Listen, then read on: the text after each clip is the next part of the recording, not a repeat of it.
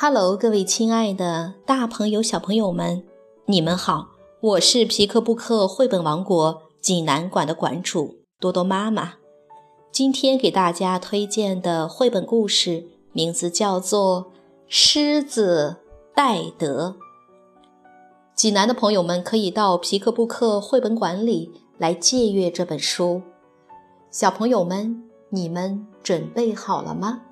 下面就跟着多多妈妈一起走进皮克布克绘本王国吧。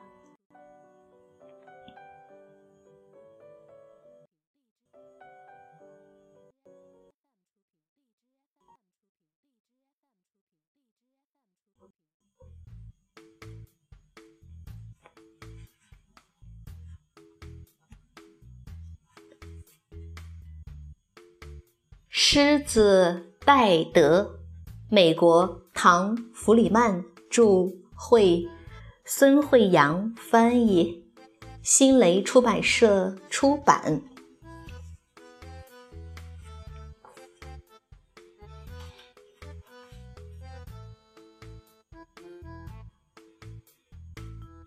星期六的清晨，阳光明媚，狮子戴德睡醒了，伸伸懒腰。打个哈欠，跳下床来。做完早操，戴德眺望窗外，眨了眨眼睛说：“不知道信到了没有。”他穿上毛衣，朝屋外走去。信箱里有一封信，还是用昂贵的金色墨水书写的。打开信一看。上面写道：“亲爱的戴德，本周六下午三点半将在舍下举行茶与太妃糖主题聚会，诚邀您届时光临。人到就好，不必拘礼。长颈鹿詹妮弗敬上。”戴德太兴奋了。哦天哪！就是今天，他惊呼：“太好了！我正打算去理理发呢。”他洗净、烘干早餐餐具，收拾好床铺，一溜烟的沿着街道朝理发店跑去。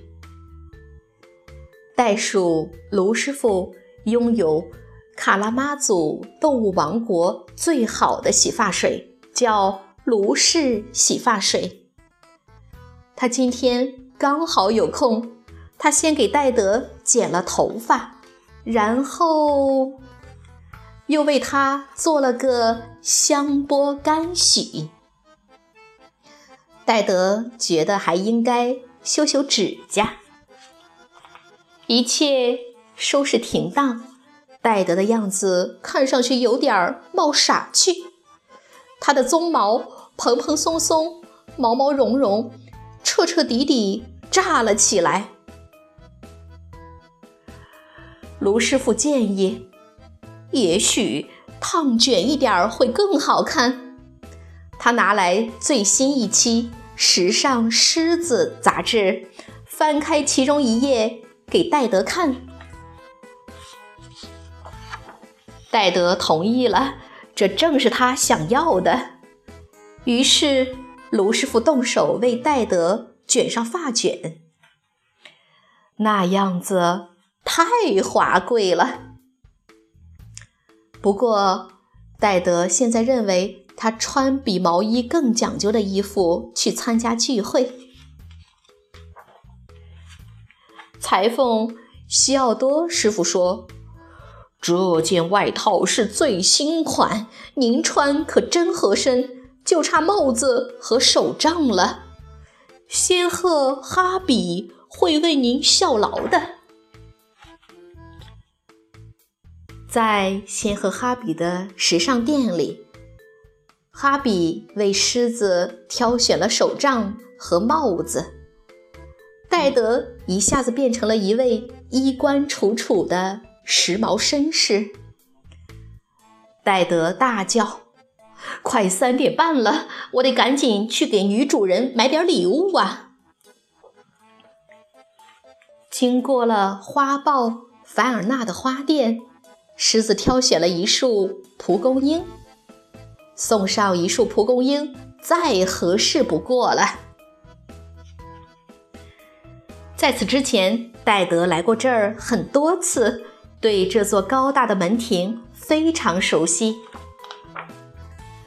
他上前按响门铃，长颈鹿詹妮弗打开门，一脸惊讶：“什么事？”他问：“你找谁？”戴德回答：“找谁？我来参加聚会呀。”哦，真抱歉，先生，可我并不认识您啊。”长颈鹿女士说，“你一定是找错地方了吧？”说着，她砰的一声把可怜的戴德关在了门外。戴德大吼着：“我是狮子戴德呀，是你搞错了。”但是。任凭他再怎么敲也不管用，那扇门依旧紧紧地关闭着。戴德焦急地走过来走过去，沿着长长的街区来回踱步。天空渐渐阴沉下来，突然刮起一阵狂风，吹散了他手中美丽的蒲公英。他那顶时髦的帽子也飞向空中。更糟糕的是，大雨倾盆而下，戴德扔掉手杖，躲到一棵柳树下。但是雨水顺着柳树枝流淌下来，戴德很快就被淋得浑身湿透，头上打着卷的鬃毛也舒展开来。他脱下外套，顺手搭在柳树枝上。幸好他的毛衣一直没脱。大雨终于停了，温暖的阳光洒向大地。戴德决定坐下来，在长颈鹿詹妮弗家门前的台阶上等待鬃毛变干。正等着。戴德发现藏身在台阶下的三朵蒲公英小花，安然躲过了风雨的侵袭。他摘下蒲公英，自言自语地说：“我想我可以再去试试。”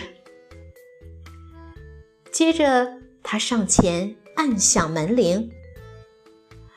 哎呀，天哪！这不是咱们的老朋友戴德吗？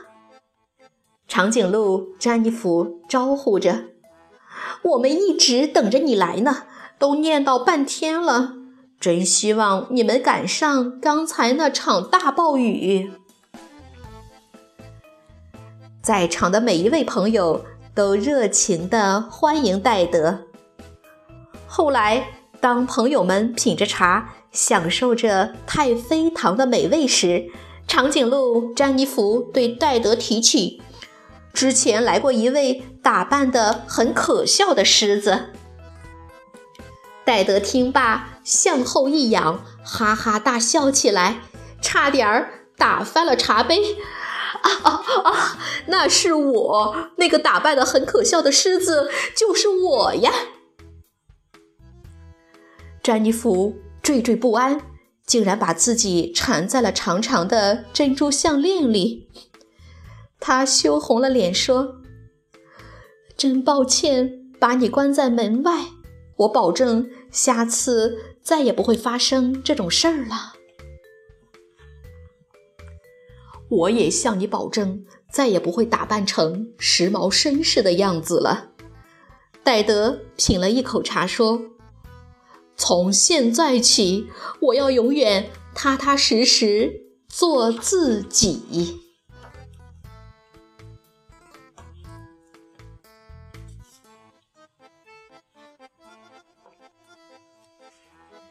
小朋友们，这个故事好听吗？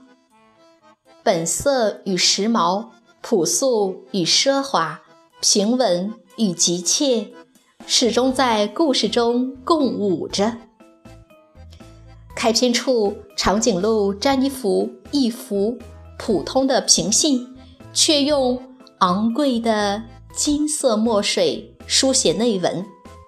作为聚会主题的茶与太妃糖，气质却彼此不同。聚会时间即将临近，戴德却按部就班地洗净餐具，规整好房间，才出发去理发。原本只是计划理发，最终从头到脚却焕然一新。一身新装的戴德却选择了最朴素的蒲公英作为礼物。女主人邀请大家不必拘礼，自己却一身珠光宝气。就连本书的英文书名，也包含着蒲公英。与花花公子的双重含义。作者不着痕迹地在故事里埋下一处处对比与反差的伏笔，时不时幽默地跳出来挑战读者的理性。原本时尚并无过错，奢华需分场合，得体适度才好。戴德那一身时髦绅士的装束，如若换在梯形台上，想必是最抢镜的那一个。好了，慢一步理性，先一步感性。现在就邀请书外的您，用感性的朗读声，开启当下这一段漫郁理性的阅读之旅吧。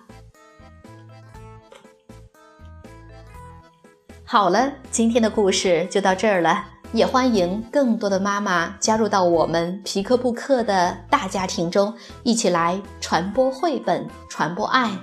我们明天再见。